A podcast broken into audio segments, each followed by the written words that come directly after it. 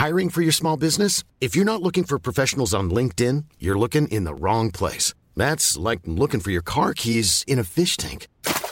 LinkedIn helps you hire professionals you can't find anywhere else, even those who aren't actively searching for a new job but might be open to the perfect role. In a given month, over 70% of LinkedIn users don't even visit other leading job sites. So start looking in the right place. With LinkedIn, you can hire professionals like a professional. Post your free job on linkedin.com slash people today. Everyone knows therapy is great for solving problems. But getting therapy has its own problems too. Like finding the right therapist, fitting into their schedule, and of course, the cost. Well, BetterHelp can solve those problems. It's totally online and built around your schedule. It's surprisingly affordable too. Connect with a credentialed therapist by phone, video, or online chat, all from the comfort of your home. Visit betterhelp.com to learn more and save 10% on your first month. That's BetterHelp H E L P. Millions of people have lost weight with personalized plans from Noom, like Evan, who can't stand salads and still lost 50 pounds. Salads, generally, for most people, are the easy button, right? For me, that wasn't an option. I never really was a salad guy. That's just not who I am. But Noom worked for me. Get your personalized plan today at Noom.com. Real Noom user compensated to provide their story. In four weeks, the typical Noom user can expect to lose one to two pounds per week. Individual results may vary. Buenas noches. Bienvenidos al Criminalista Nocturno.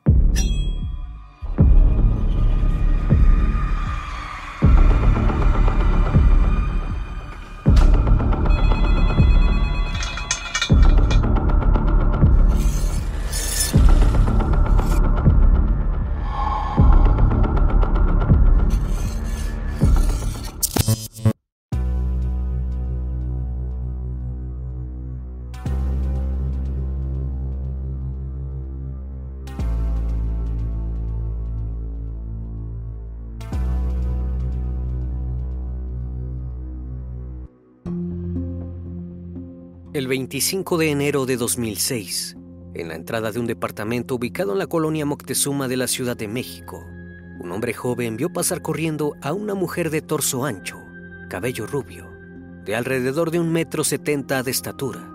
La misma. Iba vestida con una blusa roja. Si bien la señora no se percató de su presencia, a él la suya le llamó mucho la atención. Había visto los noticieros durante meses por lo cual sospechaba que podría haber sucedido algo malo. A los segundos se movió y entró en el departamento de su arrendadora, una mujer de 84 años, llamada Ana María de los Reyes Alfaro. Ambos tenían muy buena relación. Él le preparaba el desayuno todos los días y conversaba con ella sobre su difunto esposo. Al principio, no notó nada diferente. La sala estaba vacía Siguió caminando hasta que llegó a la cocina. Allí lo sorprendió una perturbadora imagen. Ana María yacía sin vida en el piso, con signos de ataque en su cuello. Rápidamente llamó a la policía cuando dio la descripción de la misteriosa mujer que había visto huir. Del otro lado se escuchó un silencio sepulcral. Tal vez los agentes estaban pensando lo mismo que él que se había topado de cara con la siniestra mujer que estaban buscando desde hacía tiempo. El criminalista nocturno. Juana Barraza Samperio nació el viernes 27 de diciembre de 1957 en el municipio de Epazoyucan, Hidalgo, en México. Desde que nació, su vida estuvo ligada a la tragedia. El mismo día, su padre Trinidad Barraza Ávila abandonó a su madre, Justa Samperio, y se llevó con él a su hermano. Formó otra familia y jamás lo volvieron a ver. A los tres meses de edad, Juana se mudó junto a su madre al entonces Distrito Federal de México. Durante su infancia, todo fue en picada. La situación económica no podría ser más precaria. Justa contrajo matrimonio con un hombre, con el que tuvo dos hijos más, se dedicó únicamente a las labores domésticas. No obstante, el verdadero problema de Juana no era la falta de dinero, sino la relación con su madre. Justa tomaba grandes cantidades de alcohol y se había convertido en una persona muy violenta. Agredía física y verbalmente a Juana sin razón aparente Incluso llegó a prohibirle ir a la escuela, ya que consideraba que las mujeres no necesitaban estudiar para ser amas de casa. Este parecía ser el único destino posible para Juana. Y así fue en un principio. Cuando tenía solo 12 años, Justa fue a beber a la casa de José Hugo, un amigo suyo de 26 años, y le pidió a Juana que la acompañara.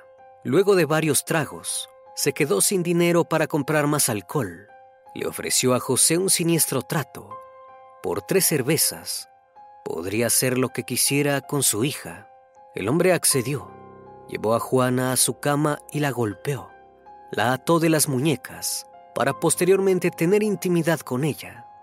Tras este traumático evento, Juana quedó embarazada. En un principio se mudó con José, pero la convivencia duró poco y fue sumamente insoportable. Luego de tres meses de haber dado a luz, Juana fue rescatada por los hermanos de su padrastro. Volvió a vivir en su antiguo hogar. Su padrastro la defendió de los malos tratos de Justa. Sin embargo, la relación entre ellas jamás mejoró. Cuando Juana tenía 18 años, su madre falleció de cirrosis hepática. Esto no significó una gran pérdida para la joven. Al contrario, estaba contenta. Se había transformado en un ser humano incapaz de sentir una emoción diferente al odio y al rencor. Al poco tiempo, Juana conoció a un taxista, se enamoró y dejó su casa para irse con él. Esta unión tampoco duró mucho y Juana acabó saliendo con un traficante de sustancias. Durante esos años de breves romances, la joven tuvo seis hijos más. Se convirtió en ama de casa, como su madre lo había predicho, pero su vida dio un giro inesperado cuando su marido desapareció en extrañas circunstancias, probablemente ligadas a un cartel. Fue entonces cuando Juana comenzó a buscar un trabajo para mantener a su familia. Estudió enfermería, aunque no se desempeñó en la profesión. Sus empleos consistían principalmente en lavar y planchar ropa ajena. Le rezaba todas las noches a la Santa Muerte, pidiéndole un mejor pasar. Su vida empezó a encaminarse hasta que sufrió una terrible tragedia. Su hijo José Enrique, que tenía tan solo 24 años, fue asesinado en una pelea de pandillas a plena luz del día. A pesar del dolor que esto representó, Juana no bajó los brazos y siguió trabajando. Empezó a vender palomitas de maíz en las afueras de los estadios de lucha libre. Juana era corpulenta, más alta que la mayoría de las mujeres y tenía muchísima fuerza se dio cuenta que lo que ella veía en el ring podía imitarlo. De paso, aprovecharía para sacar de su interior toda la furia reprimida durante tantos años de sufrimiento. Se subió al cuadrilátero y empezó a participar en competencias del circuito libre de la capital. Su apodo fue la Dama del Silencio. Vestía un traje rosa con blanco y una máscara de mariposa Llegó a ser luchadora profesional. Por un tiempo todo fue bien. Juana descargaba su rabia en el ring y alimentaba a sus hijos con el dinero que ganaba. Pero lo bueno duró poco. Durante uno de los combates, Juana se lesionó la columna. Al acudir al médico, el especialista le indicó que si seguía luchando, quedaría inválida. Juana se retiró del cuadrilátero, pero no se quedó sin trabajo. Se desempeñó como promotora de lucha libre organizando eventos y publicitando a luchadores de la talla de Latin Lover y Charlie Manson. Luego de 10 años en la industria, los clientes empezaron a escasear. Juana volvió a su antiguo empleo, vendiendo palomitas de maíz. El dinero no era suficiente y tenía siete bocas que alimentar. Eso sumado a que no tenía dónde volcar su ira, derivó en que Juana cayera finalmente en la delincuencia. En el año 1995, Realizó diversos hurtos callejeros y en domicilios. Siempre apuntaba a sus víctimas con un arma de juguete. Por miedo, terminaban dándole el dinero a pesar de que dudaran de la veracidad del arma. Estos actos saciaban la necesidad de dinero, pero no el de su ira. Un día, mientras veía la televisión, Juana escuchó a una política hablar de un nuevo programa del gobierno de la Ciudad de México el mismo consistía en ofrecer beneficios económicos y asistencia médica a la población de la tercera edad. Vio en esto una gran oportunidad. Volvió a disfrazarse, esta vez no de la dama del silencio, sino de una simple enfermera. El 25 de noviembre de 2002, tocó el timbre de una casa donde sabía que residía una señora mayor. Su nombre era María de la Luz González Anaya. La mujer tenía 64 años y vivía sola. Juana se hizo pasar como parte del programa del gobierno. Le dijo que la podría ayudar a realizar los trámites para conseguir la ayuda médica que necesitaba. María, con total ingenuidad, le creyó. La invitó a pasar a su casa, sin saber que le estaba abriendo la puerta a su terrible destino. Una vez dentro, Juana golpeó y estranguló a María hasta asesinarla. Acto seguido, Buscó en los cajones del dormitorio dinero y objetos de valor. Un solo crimen no sirvió para saciar sus instintos. Esto se convirtió en el nuevo pasatiempo de Juana.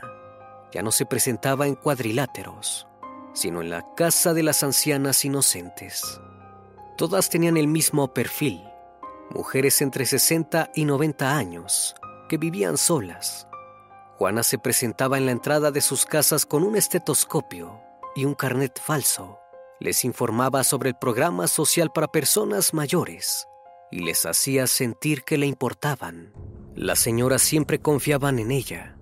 Le abrían la puerta sin vacilar. No era necesario forzar ninguna cerradura. Una vez dentro, las golpeaba. Inmediatamente las hería con armas punzocortantes o las estrangulaba con lo que encontraba a la mano. Cuerdas, pañuelos de seda o medias elásticas. Una vez finalizando el crimen, Juana saqueaba la vivienda y huía del sitio sin preocuparse por borrar los indicios. Luego, vendía los objetos de valor en el mercado negro. Juana asesinó libremente durante muchos meses, pero en el año 2003, las autoridades capitalinas notaron que había demasiados casos, producto de lo que parecía ser un mismo modus operandi. Nueve de las víctimas asesinadas en el último año en México eran personas mayores de 60 años. Todas vivían en soledad y habían sido estranguladas. Algo que llamó la atención de los forenses fue que ninguno de los cuerpos tenía rastros de piel bajo las uñas, cosa que suele suceder cuando la persona atacada se defiende. Ninguna de las ancianas había desconfiado de su atacante. El procurador de justicia de la Ciudad de México Creía que estaban ante una mente muy brillante y cuidadosa, ya que durante el periodo de enfriamiento de cada asesinato se dedicaba a ganarse la confianza de las siguientes víctimas. Luego de someter a pruebas las huellas dactilares encontradas en los lugares de investigación, los detectives llegaron a la conclusión de que se trataba de una sola persona, un asesino en serie. Hi, I'm Daniel, founder of Pretty Litter. Cats and cat owners deserve better than any old-fashioned litter. That's why I teamed up with scientists and veterinarians to create Pretty Litter. Its innovative crystal formula has superior odor control and weighs up to 80% less than clay litter. Pretty Litter even monitors health by changing colors to help detect early signs of potential illness. It's the world's smartest kitty litter. Go to prettylitter.com and use code ACAST for 20% off your first order and a free cat toy. Terms and conditions apply. See site for details. If you're looking for plump lips that last, you need to know about Juvederm lip fillers. With Juvederm Volbella XC and Juvederm Ultra XC, your lip look, whether it's subtle or bold, can last up to one full year with optimal treatment and no additional maintenance. Find a licensed specialist and see if it's right for you at Juvederm.com today. That's J U V E D E R M.com. Add fullness to lips in adults over 21 with Juvederm Volbella XC or Juvederm Ultra XC. Do not use if you have severe allergies or a history of severe allergic reactions, or if you're allergic to lidocaine or the proteins used in Juvederm. Tell your doctor if you have a history of scarring or taking medicines that decrease the body's immune response or that can prolong bleeding. Common side effects include injection site redness, swelling, pain, tenderness, firmness, lumps, bumps, bruising, discoloration, or itching. As with all fillers, there's a rare risk of unintentional injection into a blood vessel, which can cause vision abnormalities, blindness, stroke, temporary scabs, or scarring. For full important safety information, visit juvederm.com. Extrañamente, Ninguna de estas huellas coincidía con las ingresadas en la base de la policía. Estaban ante un delincuente que nunca antes había sido capturado, ni siquiera por infracciones menores. Las autoridades entrevistaron a diversos testigos que habían visto al autor huir de la escena del crimen. El relato de todos coincidía. Se trataba de una mujer de apariencia muy masculina, debido a sus facciones duras y a su espalda ancha. Llevaba el cabello tupido y rubio, medía un metro setenta y tenía alrededor de 40 años. La policía estaba negada a creer que el asesino fuese mujer. Para ellos, se trataba de un hombre que se vestía con ropa femenina. Reforzaban esta creencia argumentando que las ancianas habían sido estranguladas, lo cual demandaba mucha fuerza para una mujer. La investigación siguió su curso durante un tiempo sin tener siquiera a un sospechoso. Para mantener la calma, las autoridades intentaron ocultar que un asesino en serie andaba suelto por la ciudad, pero en marzo de 2004, una mujer llamada María del Socorro Martínez Pajares fue encontrada sin vida en el interior de su domicilio, ubicado en la colonia Santa María a la Ribera, con una media alrededor del cuello. El total de las víctimas ascendió a 13 en menos de un año y la noticia inundó todo el país. Juana gozaba de una total libertad para seguir cometiendo sus crímenes, ya que la policía no estaba ni cerca de sospechar de ella. Mientras tanto, las autoridades estaban lejos de tener la tranquilidad de la Dama del Silencio. La comunidad gay de la capital de México levantó fuertes protestas en contra del gobierno, que los acusaba en los medios de comunicación como posibles sospechosos solo por sus preferencias. Los programas televisivos, los diarios y el periodismo en general también fueron acusados de asumir un sensacionalismo mediático y de usar como excusa el caso para estereotipar negativamente a un sector de la población. Incluso le pusieron un apodo al asesino, el Mataviejitas. Presionadas por la insistencia de los ciudadanos, las autoridades comenzaron a capturar a todo cuanto criminal se les cruzaba. El primer sospechoso fue un exconvicto llamado Alejandro Obando. El hombre había ingresado al domicilio de una señora de 63 años para intentar abusarla. Tras varios forcejeos, consiguió besarla. En ese instante, la mujer le mordió la lengua y el hombre huyó despavorido. Obando fue capturado por la policía, a pesar de que sus huellas no coincidían con las de los anteriores crímenes y de que en ningún momento había intentado asesinar a la señora. Las autoridades quisieron ponerle fin al caso y anunciaron que el asesino en serie estaba tras las rejas, pero el número de fallecimientos siguió ascendiendo. El primero de abril de 2004, la Procuraduría del Poder Judicial anunció una nueva detención se trataba de Araceli Vázquez García, una mujer de 39 años que se hacía pasar por enfermera del programa de la capital para ingresar al domicilio de ancianas y sustraer el dinero. La habían encontrado con un reloj y un anillo bastante costoso cuando realizaron la investigación. Descubrieron que pertenecía a una señora de 81 años que había sido asesinada tiempo atrás. Araceli aceptó más de 20 cargos por robo pero se declaró inocente del asesinato de la anciana. Las autoridades estaban desesperadas por cerrar el caso y devolverle la tranquilidad a la población. Sin muchas pruebas en su contra, la sentenciaron a 17 años y 7 meses de prisión. Nuevamente los titulares decían que el gobierno había atrapado a la verdadera culpable, pero como era de esperarse, encontraron más fallecidos. Una mujer mayor llamada María del Carmen Cardona fue hallada en su domicilio estrangulada con el cable de la televisión.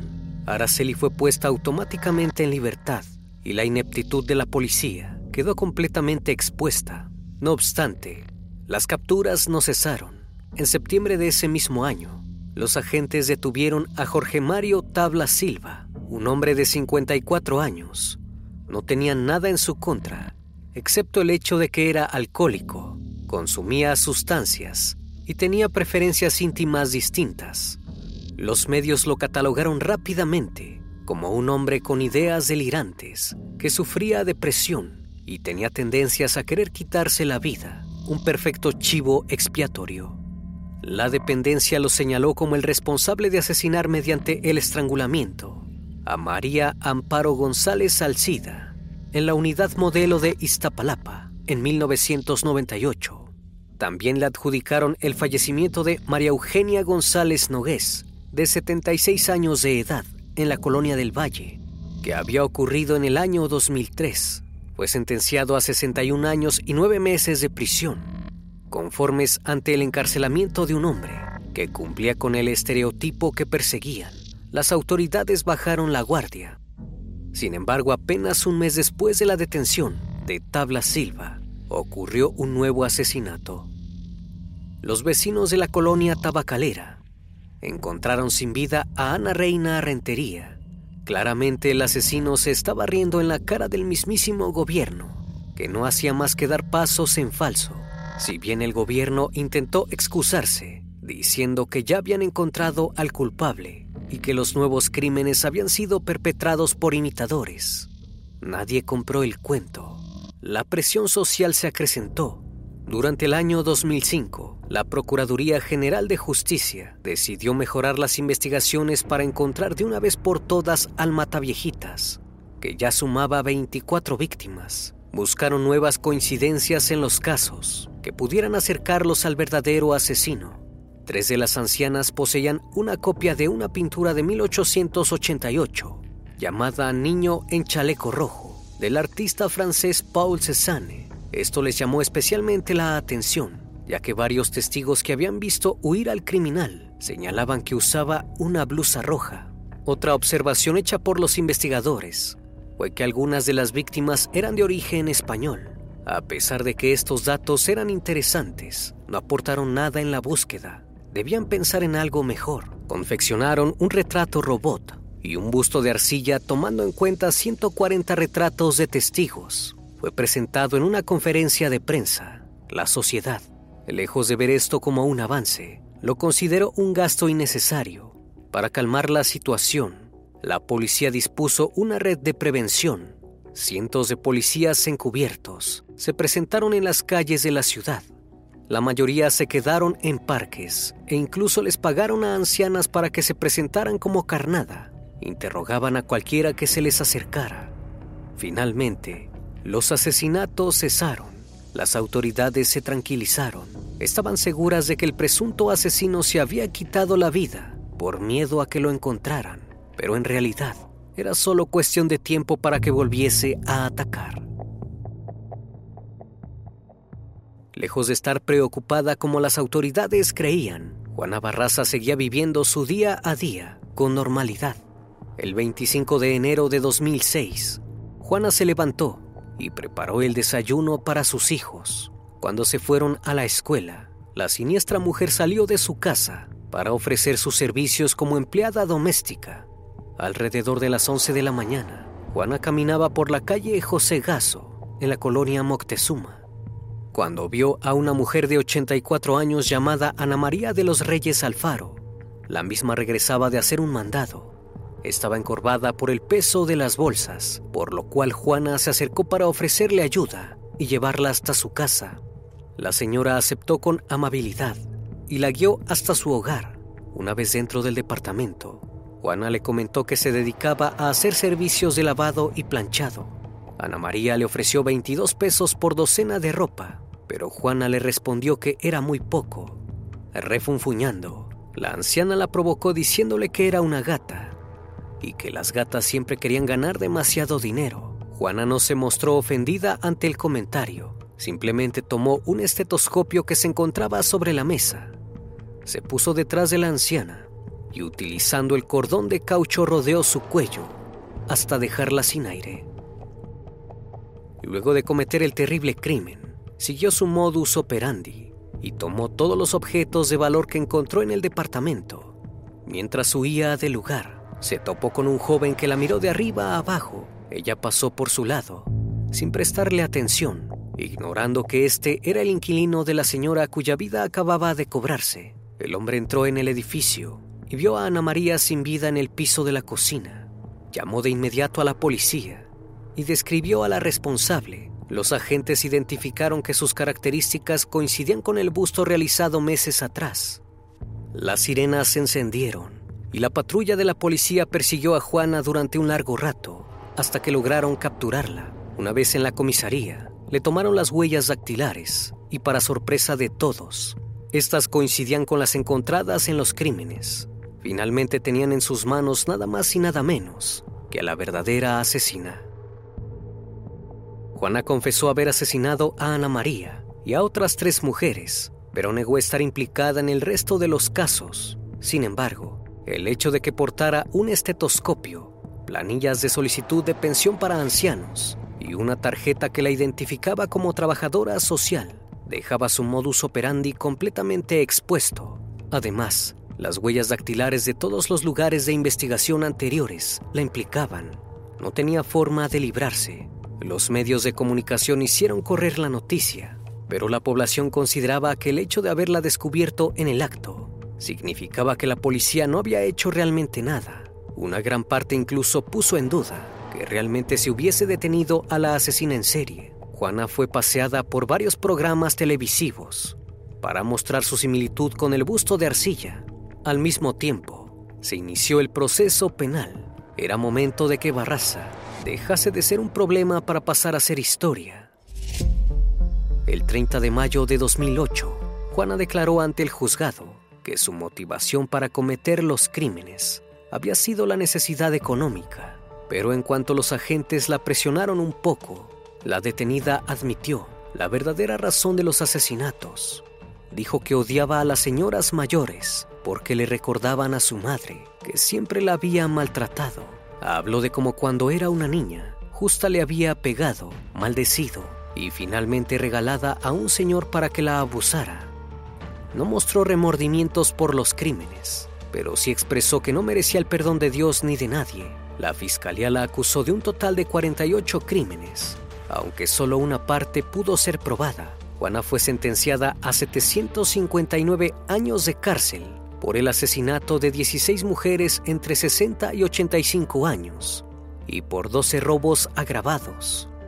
Si bien la ley permite que una vez pasados los 50 años en cárcel se aplique la libertad condicional, a Juana le revocaron este derecho, también el de reducción de condena y la posibilidad de pagar una fianza, por lo cual pasaría el resto de su vida en la cárcel. El funcionario de la Procuraduría General de Justicia del Distrito Federal agregó que debería reparar el daño causado con el pago de más de 30 mil pesos a las familias de las víctimas. El total sería de 100 mil 400 pesos. Ante esto, Juana enfureció, se mostró en desacuerdo y pidió presentar una apelación. Aseguró ser una persona honesta y honrada, que respetaba a las personas de la tercera edad y que no iba por la vida quitándole la vida a viejitas como se decía. Este cambio en su narrativa llamó la atención de los psicólogos, quienes la diagnosticaron como una psicópata. El derecho de apelación le fue revocado y la aprisionaron en la cárcel de Santa Marta, Acatitla.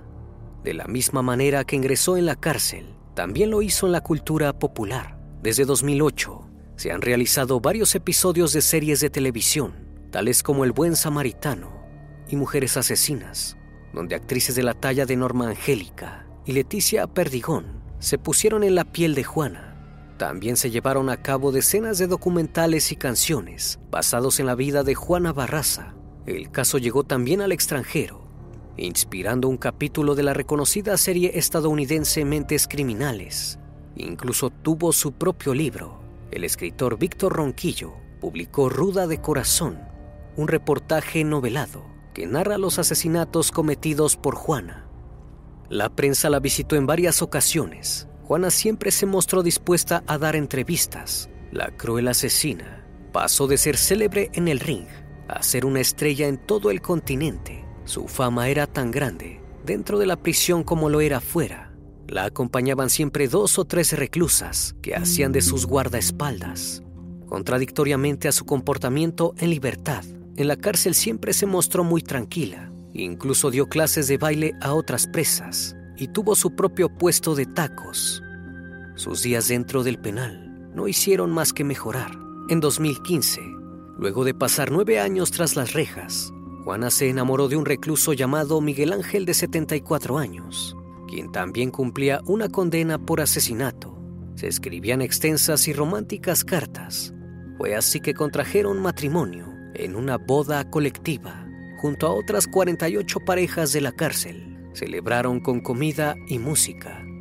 No obstante, el matrimonio duró un año, ya que al comenzar a verse en las visitas conyugales, Juana se aburrió del hombre y pidió el divorcio. Actualmente Juana pasa sus días cocinando y dando entrevistas, las dos cosas que más le gusta hacer. Jamás ha mostrado arrepentimiento por sus numerosos crímenes y cree que algún día se demostrará su inocencia. Ha asegurado dormir tranquila por las noches y sentirse contenta con su vida, a pesar de que el gobierno de México le dio cierre a la investigación con la detención de la Mataviejitas.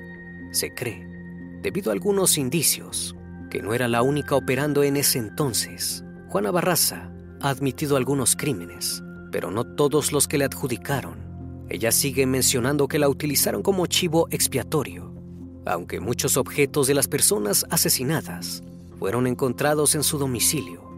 Este caso fue sin duda muy trascendente en el país, debido a que pocas veces se había visto algo sin igual. Planning for your next trip?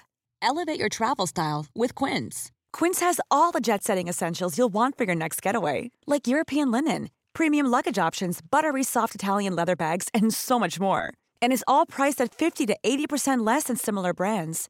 Plus, Quince only works with factories that use safe and ethical manufacturing practices. Pack your bags with high-quality essentials you'll be wearing for vacations to come with Quince. Go to quince.com/pack for free shipping and 365-day returns.